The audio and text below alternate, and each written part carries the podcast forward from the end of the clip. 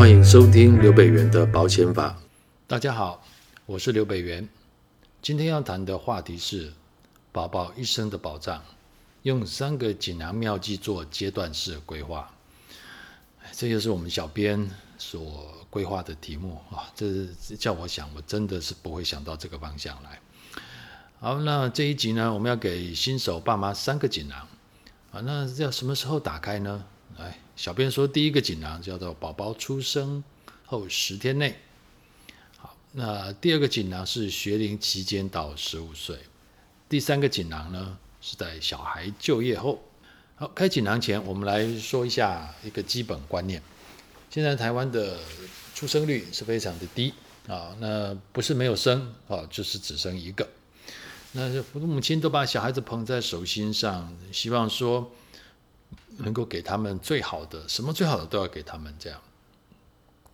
所以呢，通常很多小孩子都买了一堆的保险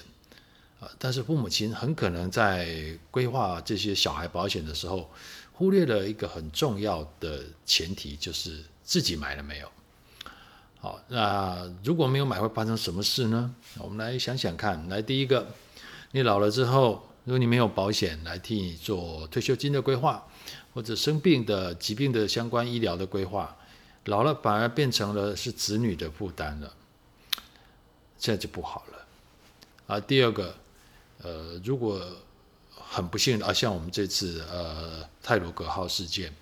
啊，意外这么突发，这么突然这样啊，突然离世了。如果你什么都没有留给孩子的时候，其实呃，如果孩子还没有出社会，还没有独立的经济能力，那他会失去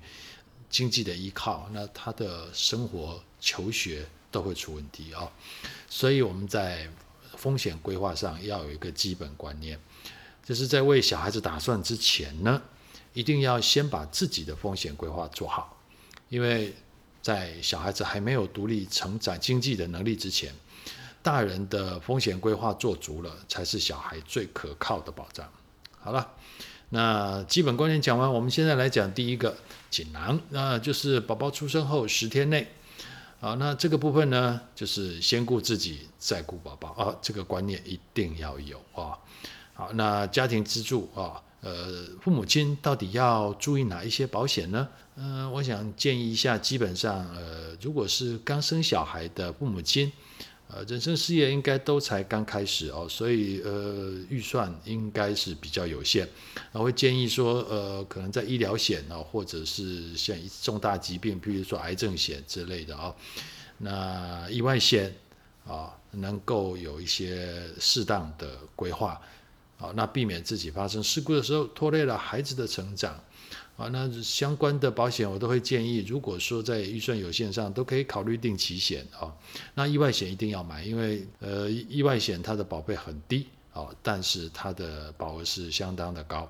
啊，尤其在呃三十岁左右的年轻人要刚成家的话，其实呃活动力还很强哦，疾病发生的几率不高，但是意外发生的几率是不能被忽视的，好，所以这个部分我们提醒大家做一下，然后呢，再做一些适度的身故保障的规划，呃，这是因为要避免小孩子的生活或教育，呃，会因为父母亲的离开而陷入了困境哦，所以要适当的规划或者是调整原有保单的额度。那一般来说的话，我们都会建议说。这寿险的额度要可能要考虑到，就是小孩完成大学学业为止哦，呃，这期间累积的花费哈，可能就可以做一个投保的标准。好，那调整完自己的保险后，接下来我们就来看那十天内出生的宝宝，我们要怎么样来帮他做规划？那刚来到世上的小宝宝啊，我们当然是建议哈，他最大的风险其实是医疗。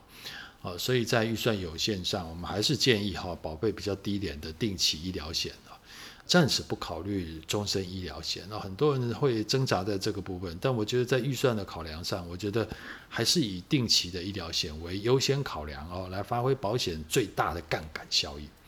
好了，那终身医疗险的话，就等到以后你的经济能力更好一点之后啊，那我们再来帮小孩子考虑这样。那以后我们会再找时间再来聊，这终身医疗险跟定期医疗险到底差别在哪里？啊，那我想优先选择实支实付的医疗险呃，意外险的话，记得别忘了要附加实支实付的医疗附约。好，那家庭预算够的话，你可以考量一下癌症险，因为癌症哈，其实呃有一些统计的数据都在告诉我们说，呃，癌症其实呃发呃并发的一个年龄啊，呃其实是有逐年下降的趋势，所以适度的帮孩子保一些呃癌症险，我认为是一个合理的规划，尤其癌症险在小孩子的阶段哈，尤其在宝宝的阶段，其实它的保费是相对便宜的啊。所以这个部分其实是值得考虑。这样，好，那钱当然要花在刀口上，好，让父母亲的手头金流可以更轻松一点、宽裕一点的时候，啊，那也可以来为小孩子，呃，存下教育的基金哦。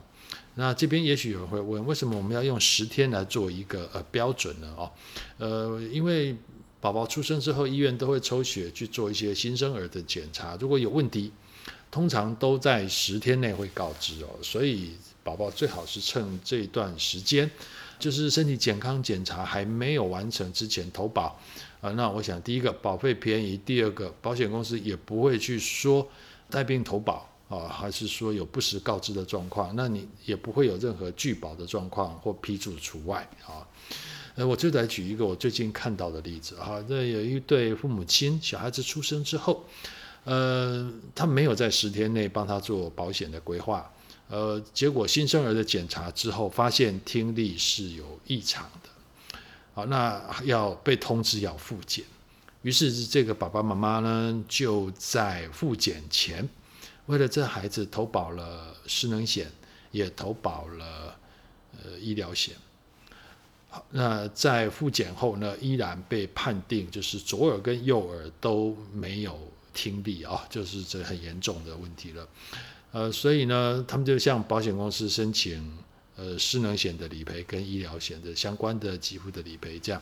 那都被保险公司主张，第一个，呃，他就违反保险法上六十四条的所谓的据实说明义务，啊，法官认为说这个父母亲啊已经知道孩子的听力有问题了，竟然在投保时没有告知，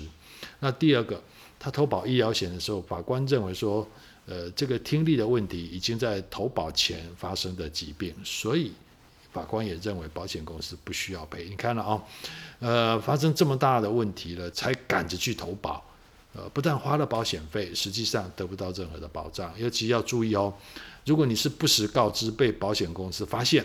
解约的时候，你所缴的所有的保险费，保险公司都不会还你。啊，他根据保险法的规定，他是有权利不还你的，就等于没收保费了啊！啊，所以这个十天是非常重要的。再一次提醒大家，新生儿的投保十天内一定要去做好。第二个锦囊，呃，我们建议是在小开小学，呃，到十五岁之间去打开啊。呃，小孩子开始上学之后，他活动力开始增加了哈，尤其在。呃，学校啦，哈，那它的活动范围包括安亲班，甚至有一些户外的活动，这样，所以这个时候意外险的规划就是一个加强的重点，好，可以加强意外险跟失能照护的相关的保障哦。那至于小孩子要不要买寿险这个问题哦，呃，我们这里会讲说，第二个锦囊在十五岁之前就是不考虑。啊，就是不考虑小孩子在十五岁之前寿险去做任何的规划啊，因为我们按照保险法的规定啊，现在其实纵使是你想规划啊，你十五岁之前你想帮小孩子做规划，这个死亡的身故给付，好，注意了，死亡的身故给付除了丧葬费用外啊，呃，都要十五岁以后才会生效，所以你买了也没有用啊，那所以这个时候其实就。不考虑它啊，那至于十五岁之后要不要去考虑帮小孩子规划，呃，寿险相关的保障啊，可能见仁见智啊。但是我觉得啦，呃，一般寿险它的目的哈，就是为了家庭经济的保障。那一个十五六岁的孩子，他不会是家庭经济支柱啊，除非这个父母亲有其他的想法啊，或者有其他的保险规划的目的。我说，通常呃，其实大概丧葬费用额度上做一个寿险规划，其实就可以了。啊、呃，至于说要不要做其他的更高额的寿险的投保动作，我倒觉得说可以让小孩子成家之后，呃，让小孩子自己去思考他的家庭经济需求，嗯，让他自己去补强就好。呃，父母亲不用在他十五六岁的时候就插手想要去做这件事情。那最后第三个锦囊，我建议是在孩子出社会之后。好，就孩子出社会之后，当然就代表着说他有了独立自主的经济能力了。不管薪水有多少，至少他是一个自主经济的条件，已经渐渐的在达成了啊。我们应该要让孩子去去学习、去思考说，呃，那他自己有了一份经济能力之后，他人生所面对的风险会有哪一些？然后他要怎么样用保险来对自己的人生负责？呃，父母亲可以在这个时候跟孩子去聊一聊，过去从宝宝阶段一直到十五岁，然后到成年，然后到出社会，这一路上父母亲是怎么去看待 这孩子身上的保险？帮他做了哪一些安排？那这些安排，如今。因为孩子出了社会之后要交棒了，那既然要交棒，我觉得父母亲是应该跟孩子好好的聊一聊，及早让他去了解这二十几年来，呃，爸爸妈妈对他的爱在保险上做了哪一些的表现，